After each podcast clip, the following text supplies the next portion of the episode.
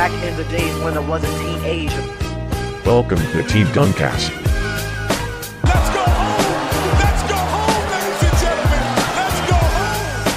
Sur l'ensemble de sa tête, est monté sur la tête de notre pivot de 2010. Oui, pour lui toquer dessus. It's over! It's over, ladies and gentlemen! Back in the days when I was a teenager. Aujourd'hui, on va reparler de la draft 1998. Pas pour euh, Michael Olowokanzi, le joueur préféré de Samuel. Pas pour Raef Lafrenz. Je crois encore un des joueurs préférés de. Ah non, je pense que c'est pour Vladimir celui-là, Raef, Lafrenz. Mais on va parler de, de deux protagonistes, euh, Mike Bibby et Jason Williams, qui, ont, qui font partie de cette même draft et qui ont un peu hein, euh, leur, destin assez lié, notamment sur, une saison en particulier des, Kings.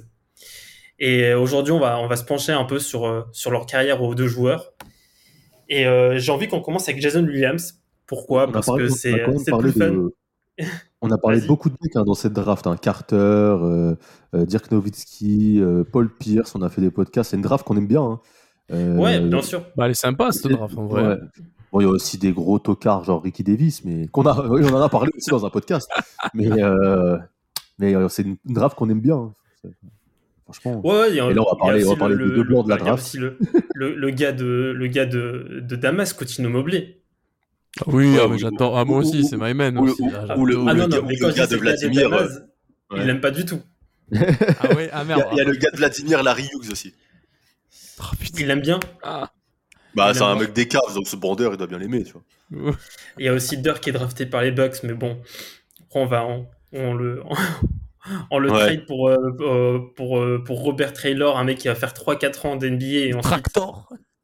non, il va faire plus de 7 ans, mais quelqu'un avec, euh, avec un gros corps. Mais bon, bref, c'est pas le, le sujet, on va parler de gros corps aujourd'hui. Surtout on va parler que- de, J- Jason. A- surtout que Samuel a perdu 10 kilos, donc il est Ah dans cette ça, ça mérite, merci de le mentionner. euh. Ou Putain, 11, je sais pas, je suis pas, je, je suis. je suis- Ouais, ouais, on est, on dans ces stats-là. tu vois. On dirait, on dirait tes stats de Lonzo Ball. Vas-y, 10 vas-y. points, euh, 10, 10 Ok, points, bah. 5 passes D, tout ça. Et efficace. À Voilà. la fin du, du podcast, tu nous, tu nous feras le, tu nous sortiras le programme, C'est ça. programme perdre 11 kilos en, en, en 4 jours. En, en trois Ouais, coups. c'est ça. Du coup, Jason Williams, euh, The White Chocolate. Je sais pas pourquoi, je sais pas pourquoi. Loris, je suis sûr que c'est un gars que tu kiffes. Je sais pas pourquoi. Bah- Jason Williams, je sais pas, ça me, ça me, ça Alors- m'inspire Loris quand je vois Jason Il- il Williams. alors, euh, alors, pas dans le jeu, pas du tout. Ok. Pas du tout. Pas du tout. Je ne peux pas, euh, pour des raisons de souplesse et de dos trop épais, faire une passe du, passe du coude, tu vois. Mais je pense qu'on y reviendra. Par contre, oui, effectivement, c'est euh, c'est un mec vraiment que j'adore. Et pour preuve, c'est la première, c'est le premier portrait de ma chaîne YouTube, tout simplement, donc sur Catch and Shoot. J'ai, quand j'ai j'ai fait la liste des mecs euh, sur qui je voulais faire un portrait, le premier que j'ai tapé, c'était lui. Parce que voilà, Ah, fait, un, Williams, un- c'est. un- c'est- un- un plan avec des gros bras, euh, des tatouages. euh, Non, pas Jason Williams, pas avec, gros, avec, de, avec, mais- avec mais- de la marijuana, t'aimes bien, non? Ah, Ça, je l'ai su après, tu vois. Je l'ai Ah, pas su après. tu vois. Je l'ai su après. Mais, par- mais voilà, tu vois, un mec euh, trop flashy. Un mec de vois. Floride, voilà. Ouais, un mec, voilà, un mec de Floride. Après, c'est un truc de bandeur, tu vois. Oui.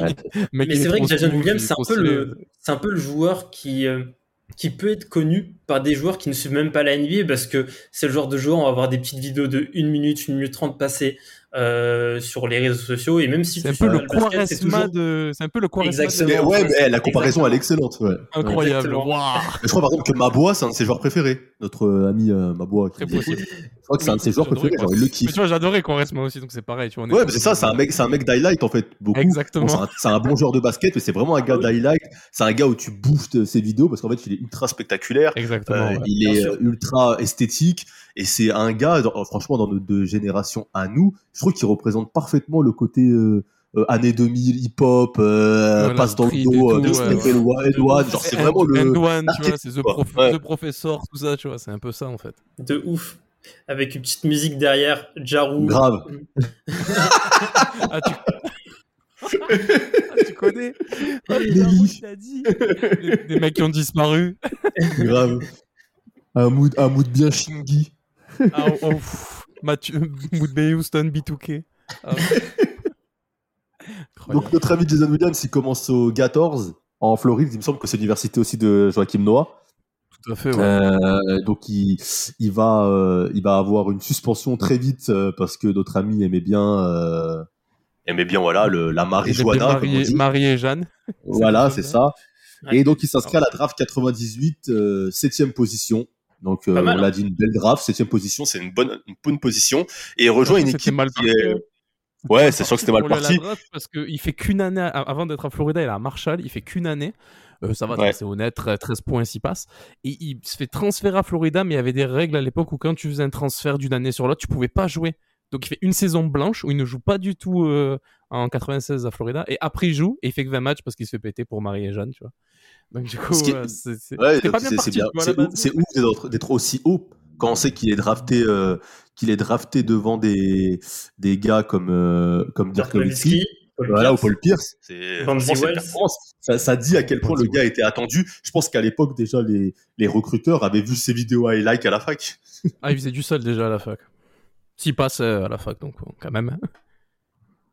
Ouais, et, ouais. donc, euh, et donc, du coup, c'est, euh, bah, il arrive, il a la chance d'arriver dans une équipe qui a de l'ambition, mais où il y a de la place et une équipe qui est en reconstruction avec euh, du beau monde. Quand Quand t'arrives dans une franchise où t'as, où t'as Weber, euh, où t'as, euh, comment ça s'appelle, euh, Vladi Divac, qui est une valeur sûre en NBA, où t'as aussi, euh, notre ami. Peja Djokovic, c'est que tu as des ambitions et, et puis surtout à l'époque, à l'ouest, il y a de la place. Tariq Abdul Wahab, Ah oui, bien bien, déjà placer là celui-là. J'aime bien. Hein. ouais, 98-99. Il aime ton Ah Tariq. là là. Olivier Saint-Jean. De son nom. Le défenseur aussi, euh, Corliss Williamson, Ouf. il est, il est là. Déjà, qui, lui euh, qui a, qui, est- qui a aussi été euh, qu'on a vu aussi à Détroit, hein, le Détroit très défensif. Mais ouais, il y avait une équipe, il y a aussi il y a, ouais, il y a aussi euh, non non, j'ai confondu, mais il y a oui, tu as une équipe quand même euh, une, une équipe avec quand même une, prof- une certaine profondeur de banc, il y a une équipe, tu sens qu'il y, a- il y a du potentiel. Tu sens qu'il y a du potentiel et euh, Ouais, puis le mec est est directement arrivé- NBA ready. Ouais, ouais, clairement. Clairement, Donc il, il est a arrivé. 12-8, 6 passes directes. Ouais, il, est, il est déjà 12-8. Franchement, saison rookie euh, très solide. C'est comme c'est pour ça qu'il va devenir, euh, qu'il va être all rookie. Tout à fait. Et, euh, et même il va apporter ce, il va apporter vraiment ce côté chaud euh, à Sacramento. De toute façon, hein, on aime beaucoup. euh, il est on aime signé chez Nike, non Direct? Euh, Peut-être pas la première année, mais ouais, c'est Ouais. sûr, c'est chez Nike. Il est dans la fameuse, la, la Bah, quand t'es chez Nike, en euh, général, c'est t'es dans, t'es chez les vendeurs direct automatiquement. Ouais. C'est que- Ben voilà, du coup, pour, pour recentrer sur les auditeurs euh, qui nous écoutent, la fameuse pub de Nike, sais, noir et blanc, tu sais, euh, bah, je peux pas la, la- c'est- c'est c'est un beatboxable, ça, tu vois, genre, c'est avec les bruits de chaussures, de ballons, tu sais, la, la, la, la pub qu'on a tous vue, là, qui est parodiée dans Scary Movie 2, si je dis pas de conneries. ben, en gros, il est dedans. Je crois même que c'est, tu, tu le vois bien, bien comme il faut, tu vois, donc le mec est vraiment lancé, quoi, tu vois. Et en plus, Putain, ultra- Movie 2, la seule scène que je me souviens, c'est quand ils mettent le, ils, ils mettent le bras dans le poulet, putain. Ah, c'est horrible. Aucun rapport, aucun rapport avec le basket. Tout à fait, bien sûr. Cette phrase n'est pas sortie de son contexte, bien évidemment. et, euh, et du coup, euh, en plus, comme il est ultra spectaculaire, il met, enfin, il, ouais, il remet Sacramento entre guillemets euh, sur la carte, quoi. Ouais. Euh, Enfin, avec des mecs comme Chris Webber, comme euh, Stojakovic, etc. Bah ouais, bah, on va dire, c'est là, je pense que de nos jours, il y a beaucoup de fans qui ont commencé à suivre les Kings, je pense, dans cette période-là. Je serais même pas étonné, tu vois. Oui. Moi aussi, parce que, que parce que j'adorais, parce que j'adorais, j'adorais les taper. C'est pour ça, donc j'aimais bien. Oh, quel vilain. Avec les Lakers. C'est pour ça. Mais euh, La, la, la première année, il perd contre euh, les- le, le meneur qui est 4 all-time, euh, John Stockton et, euh, et son ami euh, Karl Malone. Donc, il, il- ouais, 4 et c'est ça. all-time Il, il perd 3-2, donc c'est serré. Et à l'époque, il y a beaucoup de. C'est 4 avec Curry ou, ou devant Ouais, c'était ou 4 avec Curry déjà à l'époque. Hein. C'était 4 avec Curry déjà à l'époque. Hein. J'avais mis 4 avec Curry. J'attends de voir si Duran va ramener une bague à Chris Paul pour qu'il descende 5. Non, non, non, non, Taïk, tu commences, tu, forces. Nous soufflame. Ouais. Mais du coup, en tout cas, cette première confrontation, tu perds contre. euh, donc, euh, c'est euh, Playoff 99. 9. Donc, c'est euh, l'année euh, juste après la finale NBA. euh, de nos amis, euh, de notre ami, de nos amis des Jazz. Donc tu as l'opposition euh, John Stockton, Kurt Malone face à Williams Weber. C'est un peu une passation de, je dirais pas une passation de pouvoir, mais tu as une opposition de style déjà entre Stockton et Malone qui sont plus Ouais. euh, un jeu plus direct Académique. et plus simple, académique, et les deux qui sont euh, William et Weber qui sont plus euh, plus dans le dans le show quoi, le show comme dirait Vladimir. Ouais, le highlight. Et, euh, C'est ça. Et au final, tu perds 3-2 pour une première euh, apparition en playoff et ta première année rookie. C'est Encourageant. plein de plein d'espoir. Hein, c'est encourageant. Malheureusement, j'ai envie de dire l'année suivante, je trouve que l'équipe upgrade pas et notamment Williams qui reste un peu dans les mêmes clous que sa saison rookie et qui passe pas vraiment un, un cap. C'est ce qui va faire notamment que les Kings finiront que huitième quoi. Ouais, il- franchement, c'est, c'est, ils ne progressent pas trop. C'est vraiment la même saison euh, qui, euh, qu'ils font. Et, euh, et, et ça va aussi se, tra- ça va se traduire avec une défaite au premier tour contre les Lakers. 3-2. Ouais, les Lakers de, En 5 cas aussi. hein. les Lakers de, de, de, de, de Samuel. hein. De toute façon, vaut mieux parler des Lakers de, de, de, de cette époque que les Lakers d'aujourd'hui. Qui, qui, on le rappelle, en 2022 joue le titre. Toujours bon de le préciser. le, le titre du play-in. C'est ça. Et, euh, Et peut-être ils ouais. vont rajouter une coupe hein, bientôt, hein, un trophée, on sait pas. Comme les Il y aura Américains le- des Il y aura le MVP, le MVP du play-in. Il. C'est ça, le MVP Voilà. des pays. Et là, LeBron, il dira j'ai un titre de plus Exactement. que, que MJ n'a pas. Voilà, il comme le micro, il va faire bah, comme euh, John Jones. C'est ça. Et 2000-2001, euh, bah, il y a une progression en termes collectifs de, des Kings. hein, c'est 55 Mais lui- victoires, mais- 27 ouais. défaites. Mais lui joue moins. Euh, mais lui joue moins. Les stats baissent. Il y a une progression aussi en playoff où les, euh, les, les Kings vont au deuxième tour des playoffs mais se font sweep par les Lakers. Et euh, je pense que c'est à ce moment-là que les, euh, les, les Kings ont- se sont dit que il fallait peut-être un, un joueur cap- avec, un, avec des meilleures capacités, une meilleure capacité de, de gestion, un meilleur gestionnaire pour pouvoir emmener ce collectif, scoreur aussi, pour Après, pouvoir c'est en un leader, un leader. Il y avait, be- il y avait besoin En fait, il fallait, leader il fallait plus de, il fallait plus Bah. de calme dans la maison, étant donné Aussi. que Jason, un meilleur Jason gestionnaire, Williams- Voilà, c'est un ça. meilleur gestionnaire. Jason Williams, c'est pas nécessairement un moins bon scoreur, ça on aura le temps d'en discuter après avec Mike Bibi. C'est certainement pas un moins bon passeur, mais le problème c'est que c'est pas du tout un mec, euh, comment dire, C'est gérer le tempo. pas très bon dans le tempo et une sélection de tirs. En fait, il a jamais eu des bons pourcentages dans toute sa carrière. Bah, moi, bah, moi, surtout, parce surtout que parce que il là, il on- a jamais le- pu gérer ses tirs en fait. il a été échangé par, avec Bibi qui était lié aux Grizzlies. Donc euh, on y viendra après, mais Bibi avait ce, ce truc que je trouve n'a pas Jason Williams. C'est que Bibi, quand il fait chaud, il pouvait euh, s'enflammer, te mettre 3-4 shoots de suite, euh, Ah, bien nerveux, euh, voilà, prendre feu. Il, il était un peu plus couillu quand même. Tu vois, c'est euh, Mm. fin de match. Moi, moi, fin de match, euh, t'es aux Kings ou même euh, aux Hawks après, euh, il avait cette capacité à, à, à- tu lui passes la balle, c'est c'est lui qui va prendre le shoot. Je me souviens de confrontation contre les Lakers où il est en feu.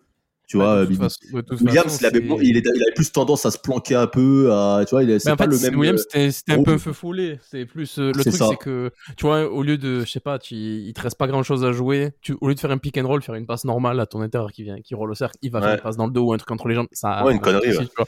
Voilà, alors que Bibi c'est pas ça. Et en plus de ça, Bibi c'est un meilleur défenseur. Mais bien meilleur Ouais. défenseur que John Williams, que John Williams, tu ne passes pas. Alors il a, il, il a des, oui, aussi au shoot. Mais il a, en fait, il a des, les stats aux interceptions, si on regarde, c'est un peu les, sont un peu similaires. Mais vraiment, Jason Williams, euh, bah, déjà, physiquement, euh, c'est pas, voilà, c'est, c'est 1m85, 86 kg, tu vois, c'est pas non plus, euh, euh, se bouger, pas quoi. solide, quoi, entre guillemets, déjà. Donc, euh, forcément, tu prends, déjà, il y a- en- dans les années 2000, il y avait quelques, bah, c'est le début des combos, en fait. Donc, c'était, Mhm. pas impossible de voir des mecs d'un mètre 95 à la main. Donc, automatiquement, euh, bah, tu commences à prendre déjà le bouillon, physiquement. Et euh, en plus de ça, euh, voilà, tu pouvais pas switch sur un intérieur parce que déjà dans les années 2000, les intérieurs ça piquait.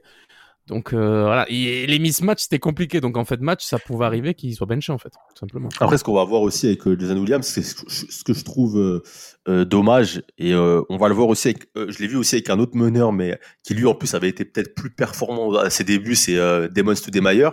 Si j'ai des gars Mhm. qui, j'ai l'impression entre leur draft, l'année de leur rookie et la fin de leur carrière, qui n'ont pas progressé. C'est-à-dire que tu prends Jason Williams en 98 et tu prends Jason Williams au hit l'année du titre en 2006, j'ai l'impression que c'est le même joueur. Oh non, il y a quand même, il y a que non quand même pas. moi, pas moi, le je même rôle, déjà. j'ai l'impression, ouais, je sais pas, je ne le vois pas de progression euh, Oh, si, dans son jeu en fait. Je trouve pas très. euh, Après, moi la différence que je vois, c'est qu'au hit, il joue avec Dwayne Wade qui a beaucoup plus la balle et qui lui dit Coco, euh, ici tu fais pas de conneries, tu vois. Mais je le trouve pas plus performant à la fin de sa carrière. En fait, j'ai l'impression qu'il était super NBA ready direct, mais qu'il n'y a pas eu une grosse euh, marge d'évolution, tu vois. C'est ce que j'avais aussi à l'époque avec euh, Damon Stoudemire qui est rookie très fort directement, euh, rookie de l'année, euh, 19 Ouais, points par tu- match, tu et qui après au Blazers, il, euh, il arrive jamais à passer le cap, quoi. Ouais, bon, après, déjà, les Blazers, c'était un environnement spécifique aussi. Donc, ça, Oui, c'est sûr. Après, euh, Jason, Williams, quand tu vas au Grizzlies, ça aide pas non plus. hein. C'est une équipe, euh, Non, non, quand à Bah, l'époque. euh, il y avait, il y avait bah, sur la fin, et voilà, il y avait du Pau Gasol, du James Posey, tu vois, des, des mecs comme ça. Mais euh, le problème, c'est que. Enfin, après, par contre, quand il est arrivé à Miami, bah, déjà, il y a deux trucs, comme tu as dit, bah, as bon, trois trucs, dont un très gros. Quand tu as le Shaq et Dwayne Wade qui est en train d'exploser, bah, forcément, tu as un autre rôle. Plus les Anton Walker, les Posey et tout. Puis surtout, derrière toi, tu as un mec qui s'appelle Gary Payton. Donc, forcément, quand tu fais une connerie, Ah oui, c'est ça. Tu te fais un Parce- peu parce euh, relever, tu vois. Tu fais un peu Au. Grizzlies, tu fais, tu fais 4 saisons, tu te qualifies une fois en playoff, tu te fais sweep. Euh, y a, je sais pas, c'est là que tu l'attends pour, euh, tu vois, euh, pour te dire, ok, Coco, on sait que tu es un beau joueur de basket, on sait que tu fais lever les foules, on sait que tu es technique. Maintenant, voilà, il faut que tu passes à autre chose. Donc, il augmente un peu ses stats sa première année où il tourne à presque 15 points par match. Mais après, ça, ça, ça reste toujours dans les mêmes, dans les mêmes clous. Et, et moi, à Memphis, j'aurais aimé peut-être qu'il qu'il ait euh, ce côté un peu, euh, Je passe un cap, tu vois. Et au final, ses stats à Memphis sont un peu supérieures à, aux Kings, mais c'est pas ouf. Je vois, je vois 14, 8, 8 passes D. Euh, après la saison suivante, il retourne à 12 points par match, 8 passes D. C'est très semblable à ses, à ses années Kings, tu vois. Et au hit, après, voilà, il a un nouveau rôle parce que, parce qu'au hit, on va lui demander surtout, euh, voilà, de, de pouvoir euh, gérer un peu le tempo, mais euh, c'est surtout Wade qui, j'ai- moi, j'ai plein d'images où je vois Wade qui monte la balle, par exemple. Donc, c'est, il a pas le même rôle au, au hit où il joue avec des mecs expérimentés. Il sait aussi qu'il a pas le choix s'il va avoir sa bague, quoi. Par contre, il Moi, est je suis, je suis assez d'accord super- avec le. Mais il est super clutch avec le hit euh, quand même en playoff. Enfin, clutch. Il est très important dans le run euh, de playoff euh, avec le hit sur le titre, justement. Euh, je crois que c'est en demi-finale de, de conf, je crois, ou en finale de conf, je sais plus. Il joue contre Détroit Miami. Donc c'est le gros Détroit du milieu des années 2000 avec Ben Wallace, Rachid Wallace, tout ça. Et euh, ils mènent 3-2 Miami, ils sont à domicile. Donc à tout moment, ils se font revenir 3-3 euh, chez eux. Donc il faut qu'ils aillent à Détroit derrière. Et tu sais comment c'est d'aller à Détroit pour jouer un Game 7, c'est compliqué. Et lui, bah, il va sortir euh, 10 tirs consécutifs euh, réussis d'affilée, sur 11 tirs, je crois. Donc il va vraiment aider le hit à passer euh, l'obstacle Détroit. Et même en finale, je crois qu'il est pas si dégueulasse que ça. Euh, donc euh, voilà, il y a quand même eu une petite évolution, mais bon, après là, ça a été de, de courte durée, quoi. C'est sur ce run-là, mais après, c'est ce run, c'est un peu le, c'est un peu la parenthèse sur euh, ce Miami-là de, de pas trailer avec euh, Dwayne Wade et Shaq. Après, dès qu'il n'y a plus Shaq, euh, c'est Ouais, un peu, pas- euh, déjà la c'est un peu saison calme. Ouais. La saison suivante, c'est un peu compliqué déjà pour eux. Et... Puis après, il ira quand même, il fera une mini retraite, si je dis pas de conneries. Il fait une Après le hit. 8-9, ouais. Et- mais euh, et après, voilà, il revient au Magic euh, pour te faire Mhm. plaisir. euh, voilà. Bah, je t'ai refait, hein. mais bon, après, le truc, c'est que bah, il est arrivé l'année d'après, quoi. L'année d'après le run en, en Ouais. finale. Euh, je crois que c'est l'année où il y a aussi Vince Carter qui débarque, si je dis pas de conneries de tête. Ouais, c'est ça, je crois. Euh, et bon, ça, je l'ai déjà dit à de nombreuses reprises, c'était pas le bon move à faire. Alors évidemment, non, à l'époque, non, parce qu'évidemment, j'étais un bandeur, donc dès que tu vois Vince Carter, euh, qui est genre le joueur de, de l'enfance qui va dans ta franchise, bah t'es refait, tu vois. Mais avec le recul, c'était pas le move à faire.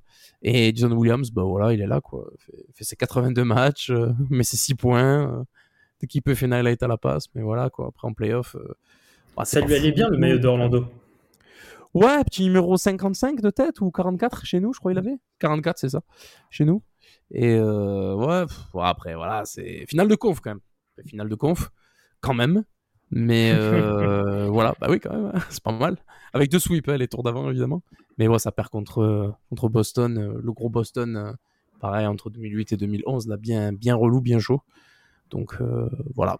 Et puis après, euh, c'est c'est finito, je crois. Ou il, non, il retourne à Memphis, je crois. Ouais, Ouais, c'est ça, pour boucler la boucle. hein, vraiment Ouais, matchs. ouais, bah, c'est histoire Ouais. d'eux, quoi. Mais j'ai le même constat que, que, que Samuel sur, euh, sur Jason Williams. C'est vrai qu'il n'y a pas beaucoup de progression depuis. euh, Non, non. le- en fait, tu prends sa saison rookie. En fait, à sa saison rookie, il a déjà 23 ans. Et en fait, il est, il est déjà proche de son plafond, en fait. Il est déjà proche de son plafond. En plafond, c'est Memphis, en fait.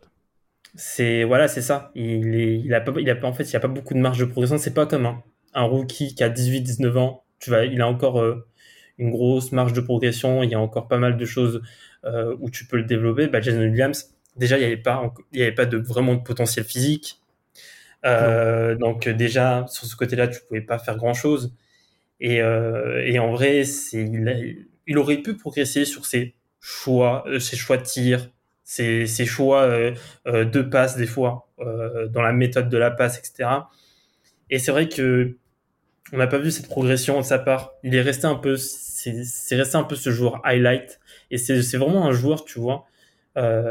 Quand il va faire des highlights, des highlights, ça va être spectaculaire. Comme ce match à 10 sur 11, quand ça va bien, c'est c'est- c'est- c'est trop bien, c'est spectaculaire, mais il y a tellement de low light euh, à côté Ah oui, c'est ça. qui font que c'est c'est c'est c'est je vais pas dire c'est décevant mais c'est c'est un peu frustrant euh, par Bah, rapport à- au joueur qui qu'il est au Mais il a, au mais il a perduré. hein. Au final, il a perduré. Si tu regardes bien dans le.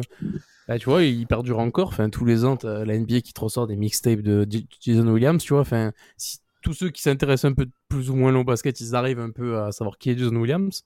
Ce qui est pas forcément le cas de Mike, Mike Bibby. Mais parce que voilà, c'est un gars qui, a- qui Oui, continue à vivre. On va dire son- il, a, il a encore une legacy, il a encore un héritage, on va dire, des années après. Avec tout ça, avec ses... après voilà, on pourra pas lui enlever. De toute façon, Moi, ce qui me régale il y a- il y a aussi des coups de génie, des inspirations à la passe, c'est quand même un truc de fou. Et honnêtement, je cherche actuellement, je crois qu'il n'y en a pas des comme lui vraiment, tu vois, des, des mecs qui vont te sortir des passes, tu sais pas d'où ça sort et tout.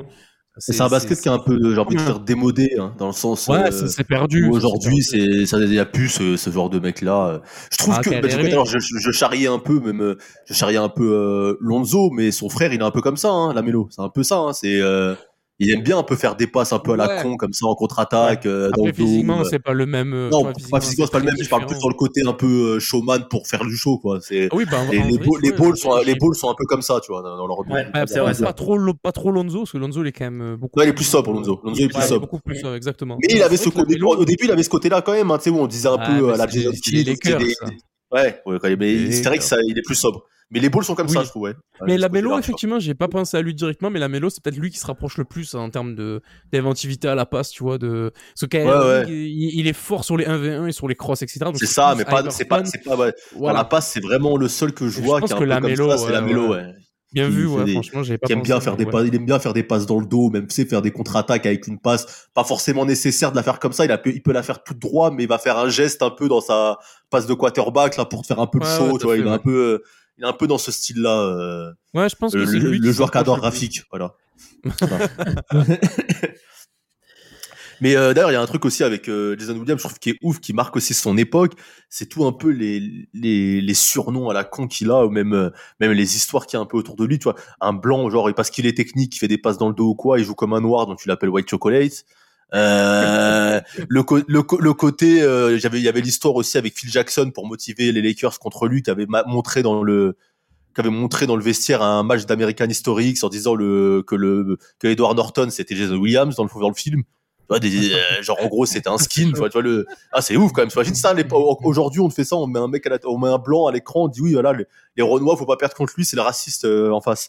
Alors que le gars il avait encore jamais- rien il fait. Il a jamais eu d'histoire, il a toujours été. euh, Ouais, grave. à- Mais ici, il a eu, problème. je crois qu'il y a une histoire quand il est à Sacramento avec un Chinois où il lui crie des trucs racistes, homophobes et je crois Ah qu'il a une amende de la part de Nike ou une connerie comme ça. Mais c'était avec un Chinois, c'était pas avec des Noirs pour le coup. Donc euh, American Historic, c'était une mauvaise, euh, c'était une mauvaise, euh, ouais. un mauvais exemple. Mais voilà, mais en tout cas, mais c'est ouf, c'est des trucs euh, genre le mec parce qu'il est blanc et qu'il est technique, il fait des passes dans le dos, on l'appelait White Chocolate. Enfin, ça me dépasse complet. Mais voilà, c'est Mais c'est quand même Ah, un- bon les- surnom, tu vois. C'est un des meilleurs surnoms qu'a Ouais, ouais. tu vois. Ouais, il est drôle, le il est drôle. Il est drôle. On va passer au, au- au deuxième protagoniste. Euh, on va dire que c'est le protagoniste qui est euh, upgrade, celui qui a permis à, à Sacramento qui, euh, de d'être la très belle équipe qu'elle a, qu'elle a été sur les débuts des années 2000. Euh, the, greatest, the, greatest, the Greatest Show on the court, comme on les appelait, parce que franchement, c'était euh, c'était c'était ouf comment ils jouaient. Plus de 60 victoires sur une saison. Et le joueur qui était à la main, Même- c'était Mike même Bibby. s'il- même s'il a mis un coup de coude à Kobe Bryant euh, sur l'action. euh, Bien sûr. Ça se voit. Je veux dire, on a les images. On ne peut pas contester euh, presque 20 ans plus tard. C'est ça, il y a les, c'est ça, il y avait faute de Mike Bibby avant celle de Kobe, c'est tout ce que j'ai à Bien dire. sûr. voilà. Ouais, c'est- Que, que les fans des Kings viennent en privé, on va régler ça. euh, rendez-vous à, sur le parking d'Auchan. Voilà. Donc, cas, Mike je- euh, à la fac, dans une fac, euh, ouais, deuxième, à la, à- chez- il est chez les chats sauvages, en NCA. Ouais, les chats sauvages de l'Arizona. Euh, une franchise connue quand même. pas mal, hein. Il est en Final Four. Bon euh, programme. Ouais. Bon, c'est pour ça aussi qu'il va pouvoir être drafté en deuxième position parce que le mec se fait repérer très vite euh, à la fac. Ah, champion, NCAA, hein. Ouais. Malheureusement, il se fait repérer par les Grizzlies, c'est pas terrible. Bah, c'est les expansions euh, Vancouver. On dirait qu'on n'a pas trop parlé des Vancouver Grizzlies, mais ouais, du coup, euh, euh, les Grizzlies, sont au avant Canada. d'être à Memphis, étaient à Vancouver tout à fait. Mhm. Et euh, c'était pas très. enfin, bon, la franchise a flop, hein. parce qu'évidemment, euh, foutre du basket à Vancouver, bah, mauvaise idée, comme dire. Ouais, c'est bizarre que ce n'est pas. Mais pourquoi ça a pas marché alors que ça a marché à Toronto? C'est quand même. C'est pas pareil parce que, parce que je crois que Vancouver, il y avait vraiment.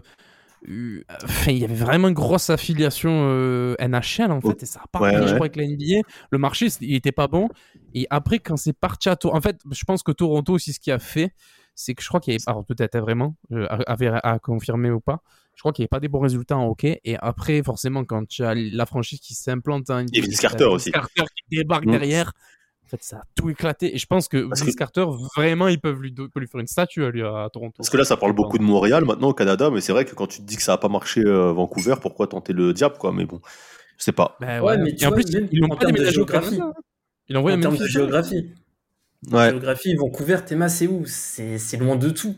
C'est loin de Après, c'est pas loin de Seattle. Hein, et bien, Ouais, bizarre, ce que j'allais Seattle, ça fonctionne pas trop, tu vois. côté- c'est- Ouais, côté Seattle, Portland, tout ça. C'est pas non plus très, Ouais, très mais loin. quand même, c'est quand même. Ouais, mais tu vois, par exemple, Toronto, c'est. Ouais, ouais, Toronto, je suis d'accord avec toi, c'est proche, quoi. là les, les, les villes de basket à côté de Toronto. Ouais, alors que Vancouver, Ah oui, t'as que. Seattle, quoi. Portland, Seattle, ouais. Seattle qui était. euh, Enfin, non, pas encore sur la fin, mais. euh, euh, Chicago, Philly, New York, c'est. euh, c'est euh, tu vois, t'es. Ouais, ouais. quand, euh, franchement, Toronto, c'est.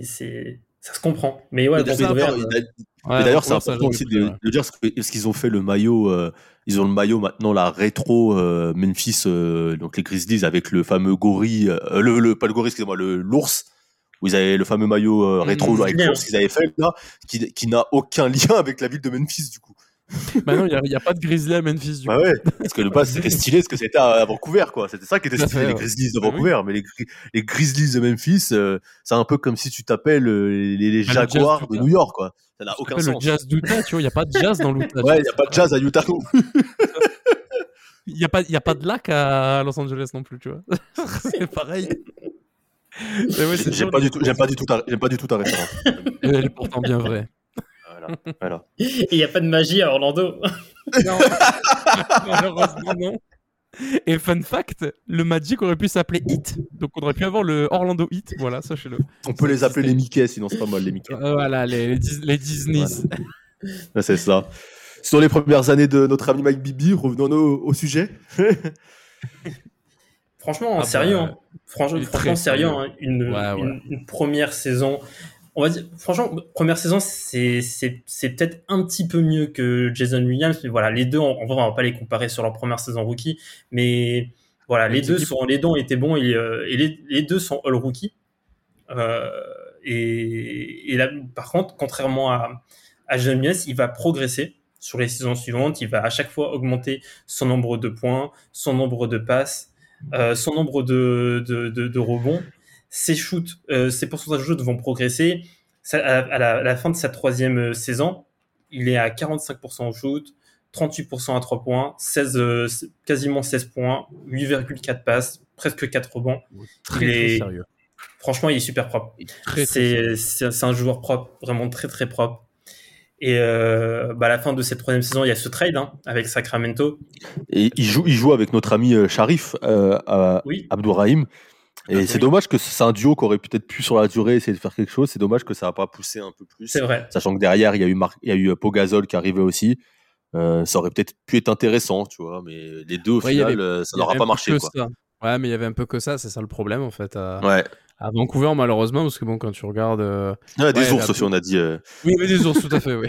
Non, mais quand tu regardes genre la dernière saison avant qu'ils partent, euh, bon, bah, t'as Abdourahim, Abdul Raouf, et c'est à peu près tout, quoi, parce que derrière, euh, ouais, c'est un peu Damon Jones, euh, c'est un Brian Reeves, et après, donc, t'as Stromae Swift, qu'on a annoncé comme. T'as Brian Reeves, j'avais Je- oublié aussi. C'était Ah ouais, Brian. Reeves, ouais. Il y avait Ouais. Stromae Swift qu'on avait annoncé comme je sais pas quoi. Alors, euh, Ah ouais, Stromae Swift, c'est dra- draft je mets- 2000. La draft 2000, on en a trop parlé, draft 2000. fameuse. Voilà, c'est ça. Mm. Donc, euh, palmarès, je mets des posters et des moules avant, et c'est à peu près tout, quoi.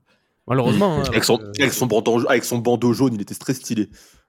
oui, non, il était vraiment stylé, lui, mais c'est tout. Chaussettes blanches montantes, bandeau jaune, maillot bleu, Grizzlies, incroyable le flow. Un flow, allez, je jure, il faudra la mettre sur Twitter, ça, le bandeau jaune avec le maillot Memphis. Ouais, c'est vrai. Incroyable. Putain, Ouais, il, avait un flow, mais- il avait un flow aussi stylé que son niveau de basket était pété. Ouais, c'est un peu ça, ouais. c'est un peu ça, ouais. Donc, du coup, on va dire que Bibi, il a pas trop eu de chance, on va dire, dans, l'équipe qu'il a eu. Mais bon, il a eu la- quand même de la chance derrière, c'est d'être euh, trade directement avec. euh, Avec euh, trade au, au, au Queens. au coup. Exactement. Ok. Contre, euh, contre Nick And- Anderson et Jason Williams. Lui va être ça. accompagné de Brent Price. Et dès la première saison, en vrai, euh, ça match direct. hein. Ça match direct. Ça- Ça clique, hein. C'est c'est c'est le c'est le c'est vraiment C'est la le, pièce qui le- manque. C'est ce qui, man- c'est ce qui manquait aux Kings. Exactement, c'est exactement ça. C'était vraiment le, le, le meneur euh, euh, gestionnaire qui va, qui va vraiment euh, euh, orchestrer le, le beau basket de, de, de Sacramento. Et euh, saison 2001-2002, sous la houlette de Rick Adelman, c'est euh, 61 victoires, 21 défaites. Et surtout, une espèce de court défensif, parce que tu avais Doug Christie, euh, Oui. qui était euh, un des meilleurs défenseurs au poste 2 de NBA à cette époque-là. Et, euh, et pourtant, tu vois, quand il avait Jason Williams, c'était compliqué parce qu'il fallait compenser pas mal de trucs. Là, t'as pas besoin de compenser. Alors, quand t'avais les deux là, bah, bah, bah, bah, bah, c'était assez sérieux quand même en, Ouais. en défense sur les postes. Bobby. Jackson en sortie de banc. En sortie de Bamboo Jackson aussi. Plus tard, t'auras Edo Turkoglu. Enfin, plein, plein de mecs comme ça, tu vois. Genre. Puis en fait, c'est plein de petits mecs petit à petit qui sont arrivés dans l'équipe. Et au final, t'arrives à. Edo, 2003, Gérald 2004. Wallace. Ah, Gérald Wallace, putain. Non, mais franchement, leur, leur team 2001-2002, elle est ouf. Ah ouais, elle est ouf. Ouais, franchement, ils, ils avaient vraiment une équipe de fou. Ouais. Et, et la, la- la série contre les Lakers, moi je me souviens, je crois que c'est le game 4, euh, où il est monstrueux au game 4. Où il finit à 24 points. Je crois qu'il y a le game 5 aussi, où il met presque 30 points. Euh, il me semble que dans le match, il y a que euh, notre ami, euh, comment il s'appelle Euh, Je crois qu'il y a que Kobe qui met plus de points que lui, mais ils perdent quand même les Lakers. Je crois que Kobe est à 30 et Mike Bibby est à 29. C'est ça, c'est le game 5 où il gagne de 1 point. Les, les En Kings. 2002 ou en et il- 2001? En 2002. Et il fait une, une, une, une série de psychopathes, Mike Bibby. Moi, c'est là que je l'ai connu. hein. J'étais petit, tu vois, 2002, j'avais quel âge? Mike J'avais euh, j'avais 10 ans. J'avais 10 ans, je me rappelle, ma, ma tante, elle avait Canal Plus euh, Sport. Donc j'avais regardé le match à l'époque sur Canal Plus Sport, la rediff. Et j'étais comme un ouf. Il avait fait un, un match de malade. De Ce, match-là qui est gagné par euh, Bibby- 92-91. 90, Ouais, le, il met le, 80, il ouais, met- c'est ça. attends, il Le met game le 5. tir de la win. Ouais, mais le tir de la win, ouais. Il fait un match de c'est ça, ouais. psychopathe. Et c'est ça qui manquait aux, aux Kings, vois, avec euh, Williams. Quand je disais le côté clutch, le côté grosse boule, tu vois, tu joues contre les Lakers, tu mènes, euh, tu mènes la série, si je dis pas de bêtises, à ce moment-là, t'es à, 3-2. même à ce moment-là, t'es à 2-2, t'es à 2-2 et tu Ouais, mets ouais. le 3-2 avec un, tu vois, c'est, ça, tu marques les esprits, quoi. T'as un mec, dans- c'est ta, c'est ta quoi, c'est ta, c'est ta première saison aux Kings en 2002. Euh, première saison aux Tu Kings, montes tu viens déjà d'être la diff, trade et, et directement tu montes la différence avec l'autre euh, avant qui perd euh, à chaque fois au premier tour euh, ou quoi. Non mais c'est vrai, l'autre l'autre, au final tu vois que l'autre l'autre fait le show mais au final tu perds et là euh, le, le gars il, tra- il contre le champion en titre euh, de Kobe et Shaq à l'époque c'était la folie quoi et il te porte les- il porte son équipe directement au top et il te fait gagner un match au buzzer quoi, c'est pas au Et, buzzer et à la attention match. série. hein. Attention la série parce que contre les, Cli- les Lakers, pardon, sur cette série, il tourne à 23 points, 4 Mhm. rebonds, 4 passes, Très fort. 2 interceptions et les pourcentages, mon pote, 44% au tir, 34% à 3 points, enfin 35 et 75% au lancer. Donc le mec il Mm. est assez sérieux, tu vois quand même. Oui, mais 40 série. dans une série, dans une série très serrée comme ça, être à 44, 45 et 35%, Ça montre que t'es fiable. Oui, il faut, Ouais. remettre- faut dans le contexte de l'époque. hein, oui, Bien sûr, c'est bon, c'est bon, pas comme en saison régulière, t'as 45-35 en saison régulière, c'est bien, c'est c'est bien, mais sans plus. Euh, mais 45-35 dans une série serrée, euh, dans une finale de conf, c'est là on est dans, Ah, dans du très bien carrément. Et en plus, c'est pas des matchs où il va mettre 40, c'est pas un match où il va mettre 40 points et celui d'après c'est 12, hein. C'est qu'en fait, sur toute la série, il va être à 25, Ah non, il 29, est- 26. Régulier. Ouais, et- Ouais, régulier. C'est ça, et en plus en face, il a quand même Derek Fisher. Je suis Désolé, j'étais obligé de placer, les gars. Et quand t'as Derek Fisher en face, euh, voilà, tu, tu, c'est Ouais. quand même une performance à souligner. Et la Lynn Center Clairement. aussi en sortie de banc, non C'est Lynn Center, attends. Ouais, c'est Lynn Center, c'est ça, euh, ouais, ça pique aussi en défense, Lynn Center. Sur ces playoffs, Non, mais en il plus, a je, ri- je 40 rigole à moitié, mais en plus, Derek Fisher, c'était un bon défenseur. hein. C'est pour ça que je dis ça. Bien sûr, ah non, non, Oui, pas oui. une punchline, pas du tout. hein. Ouais, Non, ouais. pas du tout. Tout à fait. Ah, mais sur ces, sur ces playoffs, il est à, il est à 42% à 3 points. Ah oui, non. Non, mais ça, non, mais moi, je me rappelle, ça, ça me 42%, choquait à l'époque. 42% à l'époque, c'était violent. hein. Faut se le Ouais. dire. Et en hein. plus, c'est Finalement, c'est des trois points un peu, c'est des trois points un peu à la à la Curry Lillard dans, dans le sens, sais, c'est des trois points un peu d'enfoiré, tu sais, de Ouais. qui te cassent le moral. Des trois, c'est pas un trois points C'est où il est isolé, il met le shoot. 24, tu C'est un peu des trois points où il garde la balle en possession, il te sort un shoot sur la gueule. Ouais, ouais, il y a un truc qui te fait mal au cul, genre. Je me rappelle, Kobe, il était en PLS, le pauvre. Mais euh, non, non, c'était, c'était, c'était ouf. C'était des, vraiment des Kobe, trois points. moins bien que lui sur la série.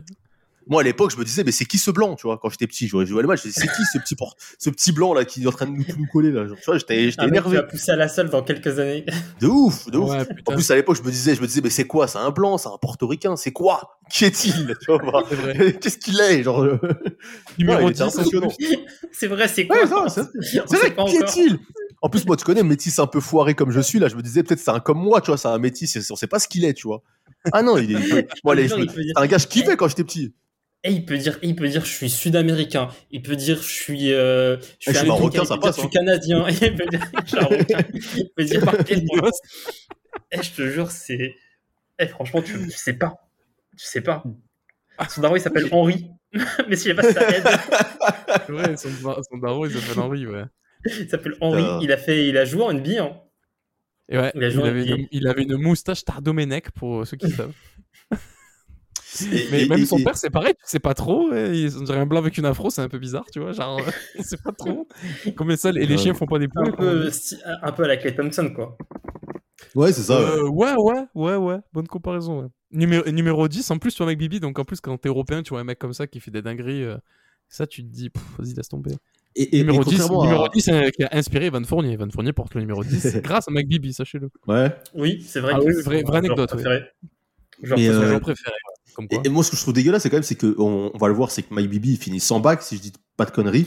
Euh, là où ouais. Williams va en avoir une, alors Et que Mike Bibi, je, trouve- ouais, je trouve, je trouve qu'il ne déçoit jamais dans ses années aux Kings. Et j'ai envie de dire, le plus grand malheur de ces Kings et de Mike Bibi, c'est la concurrence à l'Ouest. La concurrence à l'Ouest qui est trop rude, en fait, c'est de la folie. Oh, Tu perds contre les Mavs, tu perds contre le Timberwolves.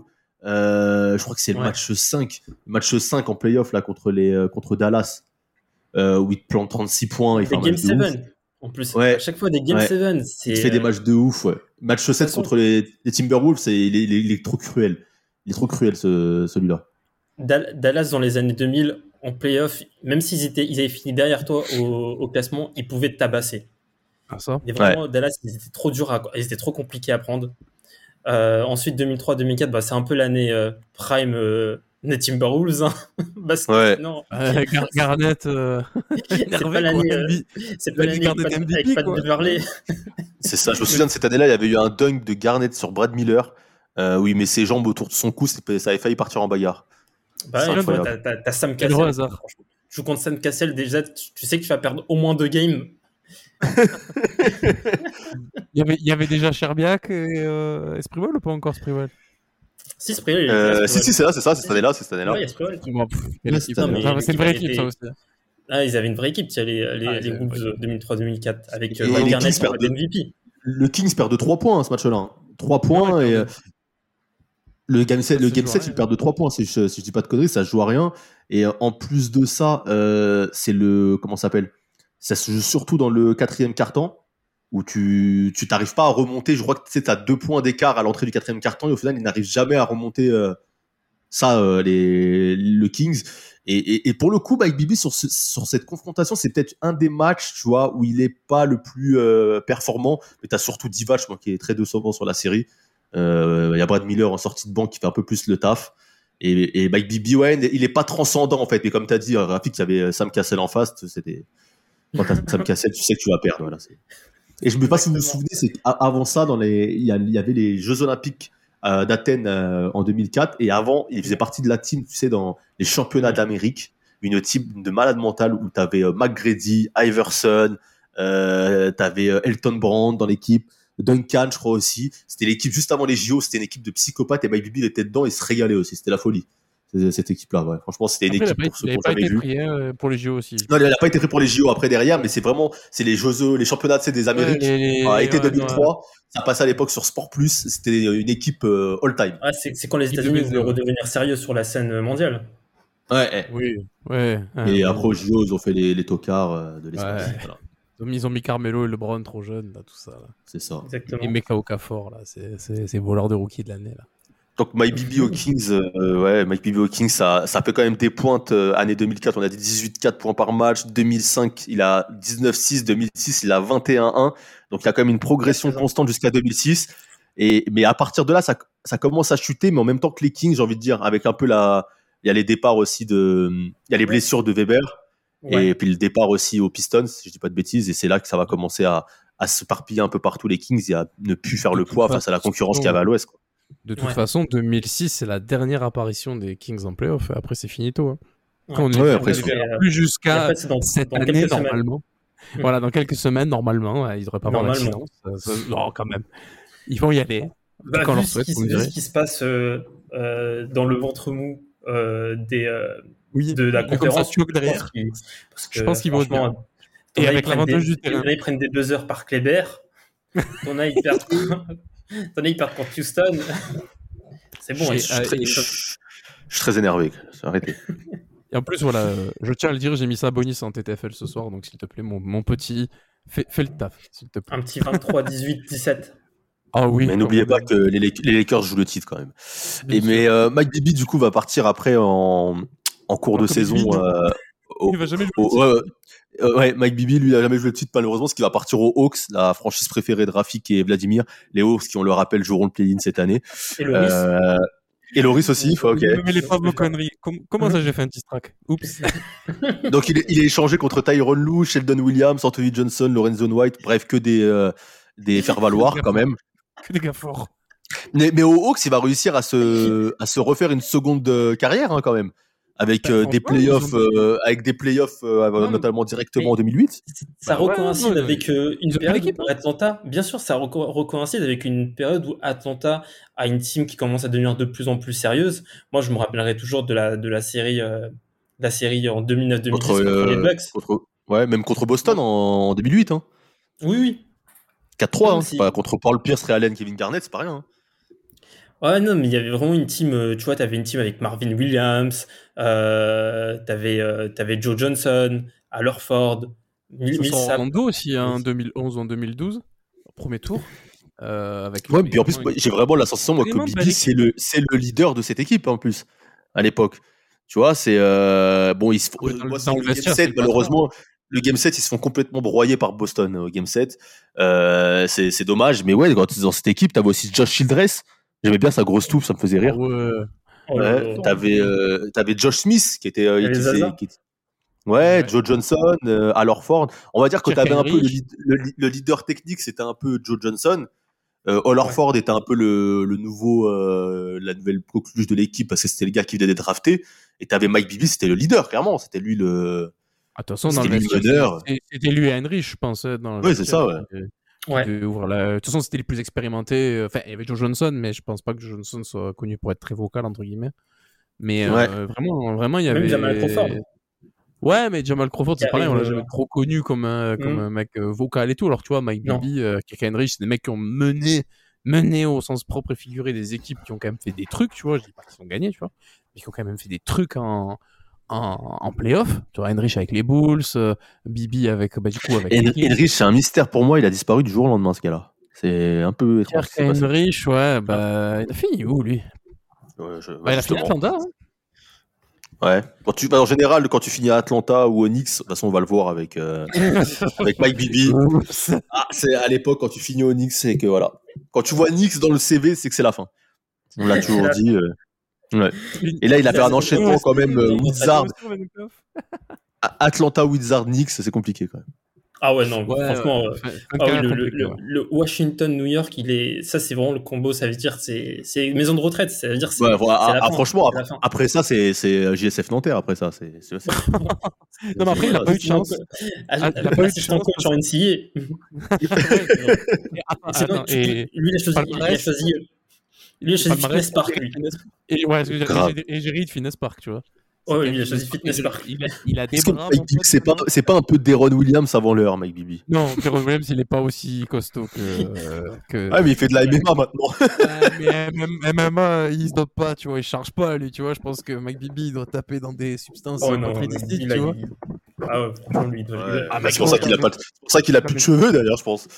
Ouais, ils avaient déjà pris sur la fin de carrière, mais franchement, je vous invite à regarder des photos de lui, genre, euh, Hawking. Alors après, il y a plus, évidemment, il y a quoi Il y a 30 15 ans, 20 ans d'écart. Mais non, tu le vois, genre, il a les, il a les, les joues toutes bouffies et tout, mais il a des bras avec des veines et tout, laisse tomber. Il est solide, mon pote, il a des pecs. Non, mais vraiment, il pourrait, faire, il pourrait aller à la WWE, vraiment. Il a le physique, en tout cas, tu vois. Mais. Euh... Ouais, en plus, il est déjà connu. hein. Franchement, c'est bah, un bon franchement, move, hein. ouais, pensez-y. À la WWE, D'ailleurs- le. Avec Mark qu'on- Avec euh, Mike. Oh mon dieu. Avec Dwayne ce qu'on a, ce qu'on a oublié avec euh, Mike Bibi, c'est que 2011, euh, il essaye de faire le, le crevard, d'aller chercher la bague chez le Hit. Et puis, Avec, euh, euh. C'est ça, avec LeBron, et etc. Et euh, il me semble en pareil, plus. hein. Mais d'ailleurs, il joue- il- il joue sur la finale ou pas? Il joue pas, tout, il joue pas tous les il- matchs, non? Il joue si, sur il la est titulaire tous les matchs. Ouais. Il est titulaire. est titulaire C'est pas tous les Mario. Chalmers? Non. Ah si, ouais, c'est vrai qu'il est titulaire au début. Si, c'est vrai 20 qu'il est... Non, ça, au début de la série, il est titulaire, a 20 effectivement. matchs. Il joue 21 Je- minutes par match. Non, je parle, je parle de la finale, moi, pardon. Ah oui, Ouais, non, en il finale, est il est- tous les matchs. Il est titulaire au Ah début, ouais. Je crois qu'il joue pas le Game 6, si je dis pas de conneries, parce que je n'ai Attends, pas le souvenir de le voir le Non, Game non, non, 6. il joue. Ça, McGee joue tous les matchs. Non, à la finale, T'es il joue, sûr 17 qu'il joue le minutes Game par match. 6 il joue 17 minutes par match en finale. Et il joue Non. 5 matchs. Non, il a raison, Ah, il- non. raison, Rafik, il joue pas le dernier match. Mais il joue, euh, il joue toute la série, mais le dernier match, il joue pas. Là, il est pas là le Game 6. Mais il joue il était titulaire toute la série. Il est titulaire. Face à Jason Kidd. Un duel de, de blanc et Jason. Kidd, il avait quand même pas mal euh, bossé, quand même, Jason Kidd. Ouais. Effectivement, non, il joue, il joue. Hein. Il joue, il joue. ouais. Mikey. Mais Ouais, c'est son on dernier- son on sait- dernier, On sait euh, qui est le coupable. On sait qui est le coupable en 2011. Bon, on sait en 2011 aussi, euh, on va, euh, ça montre encore à quel point LeBron aime bien aller prendre des mecs euh, en retraite en contrat minimum euh, de crevard. voilà. Ah, mais- Non, mais Ah en ouais, vrai, un- c'était un- pas, un c'était pas exploitant, bête dans l'idée, tu vois. T'avais, t'avais lui, t'avais Eddie House, tu vois, t'avais quand même des mecs de vestiaire. Et c'est sûr, LeBron, il vote Macron, c'est un un- c'est sûr. C'est sûr, c'est sûr. Ah, lui, c'est un, un partisan première, lui, c'est incroyable. Lui, c'est les vieux jusqu'à 70 ans, lui. Faut les faire bosser, Avec Aslan. minimum. Ouais, c'est ça, lui. Lui, c'est de l'intérim, il leur propose au lieu, 20 intérim. Et lui, il prend, il lui prend 35 millions. C'est un- ouf. Mais il a pas de chance quand même, hein, parce que franchement, il tombe dans l'équipe du 8 euh, incroyable. Et tu te dis, c'est bon, ils vont aller jusqu'au bout. Le mec, il aurait pu gratter sa petite bague et tout. Et patatras, non, non, non. Non, mais il est, pas parti dans la bonne équipe parce que cette année-là, il fallait aller au- à Dallas. C'était c'est ça l'équipe qui lui correspondait, une Bah équipe de crevards, une équipe des de briscards. Il y avait que des yeux. Ah ouais. En plus, il aurait été avec Stojakovic, ça aurait été beau, du coup. Ouais, en, en dou- en doublure de Jason Kidd à la place de Rodrigue Bobois. Franchement, c'était parfait. c'est vrai, j'avoue, ça serait mieux passé, mais bon. Ah, peu de chance quand même. Tu vois, c'est- Il y a tellement de joueurs dans ce cas de figure-là. Ouais. Ouais. Et Après, il a fini ah, t'imagines, après ça, il a fini, après ça, il a fini au Knicks. Ah, C'est compliqué. quoi. All-Star. Ah non, ça c'est. Ouais. Ouais, les deux, euh, aucun, All-Star. Ça, c'est aucun Ouais. des deux. Bon, Jason Williams, je, peux un peu comprendre. Bon, Non, mais John que- Williams, c'est pas de problème, mais Mike Bibby 2005-2006. Ouais, Mike Bibby, euh, pas All-Star, c'est compliqué, je trouve. C'est Ouais, c'est- chaud, ouais. Au moins une ou deux l'auraient mérité, je pense. Bah, attends, John Williams, 2005, c'est un gros skill 2006, challenge. il- Ouais, ouais, oui. Ah oui, c'est- Après, le fait d'avoir été au- Les- les Le fait d'avoir été au. Le fait d'avoir été au Kings, ça a pas, ça a pas dû l'aider au niveau marketing. Parce Ouais, que je mais comprends pas voilà, qu'une année, une année où il est meneur d'une équipe qui fait 60 victoires, tu peux pas ne pas être All-Star. en Ouais, fait. mais Weber, il a été All-Star. Stojakovic, je crois qu'il a été All-Star aussi. Brad Ouais. Miller, il a été All-Star, je crois. Euh, à vérifier. Après, c'est une période où il faut une période où, où à la main, t'as quand même euh, des, t'as Ouais. Nash, t'as Kid, t'as, vois, t'as des. Non, pas à l'ouest, il était à l'est un peu. Euh... Bah, Nash, Nash était à l'ouest, Nash, Nash était à l'ouest, Nash, oui. Qui d'autre T'avais qui Euh, d'autre à, à l'ouest à l'époque Deron meneur Williams qui a émergé, mais ça c'était après. Ouais, Chris Paul qui émergeait aussi à. Ah, Attends, Chris Paul on 2006. dirait À l'ouest. Non, Mar- Marbury, il part, il part à l'est, Marbury, à ce moment-là. Après, t'as, Iverson quand il vient à Denver aussi. T'as Ah, Iverson quand il vient à Davis. Denver, est à l'ouest. T'as Baron Davis. après. Ouais, t'as Baron Davis. Mais non, Baron Davis, il était à Charlotte. C'était Oui, mais il est pas. sur- euh, Ah, non, mais il, a- Golden, il a. 2000 et quelques, Ah, après il arrive à après, Golden. State et tout, non? Ouais, mais je sais même pas s'il est All-Star Golden State, Baron Davis, hein, honnêtement. Je suis pas sûr de ça. Non, mais c'est- après, c'est pour dire la concurrence. Ouais. Oui, mais la concurrence, elle était folle de toute façon. ouais.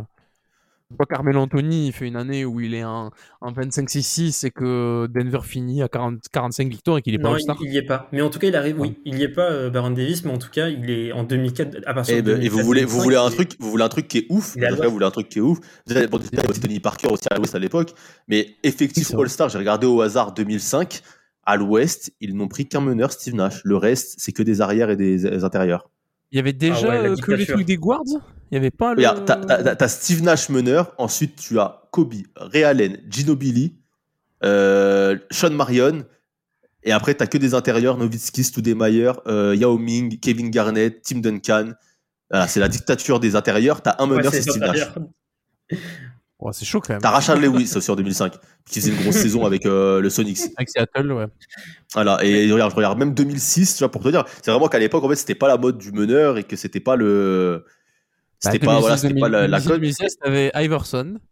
Bah, Euh, 2006 à l'ouest, à l'ouest, t'as encore que Steve Nash en meneur. Non, mais même pas. Et Tony Parker, et Tony Parker en Tony 2006. Parker, Tony ouais. Parker, Steve Nash. Voilà. Je suis mort, donc on- je suis en train de regarder Josh Howard et, et All-Star. Et pas euh, Mike Bibby. Bon, après. Ah, mais en fait, c'est vraiment à l'époque, il y avait une dictature au niveau des intérieurs et les arrières. C'était vraiment les deux postes un peu euh, côté et meneur. Voilà, il fallait vraiment être exceptionnel, comme pouvait l'être Nash ou euh, Kid, quoi. C'était ça, en fait. Tu prenais, il y avait un meneur par équipe All-Star Game, quoi. C'est ouf. Ouais, c'est chaud. Hein. Ouais. C'est dommage. Et après, à l'Est, par contre, à l'Est, t'as plus de meneurs. T'avais Gilbert Arenas, Sean. Billups. Euh, voilà, t'as eu du monde. À l'Ouest, ouais, je, je regarde même, là, il y a un, un top, un 5 2007. À l'Ouest, tu joues sans meneur. Le, c'est McGrady, Kobe, Kevin Garnett, Duncan, Yao Ming, le 5.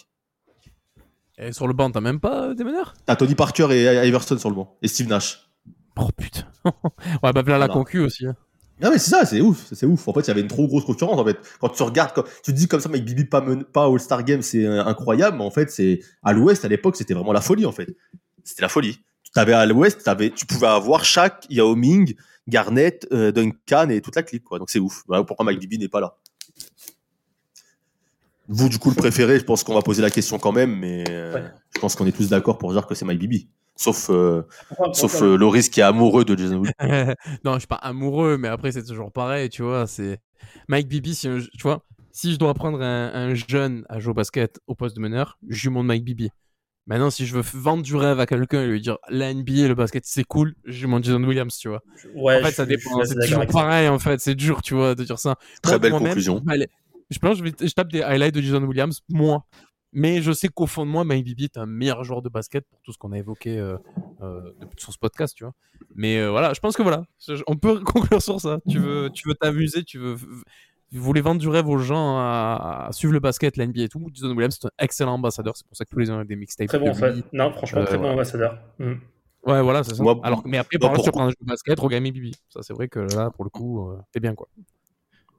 Moi, pour conclure, je vous propose un, un 5 des blancs euh, étranges qui passent partout.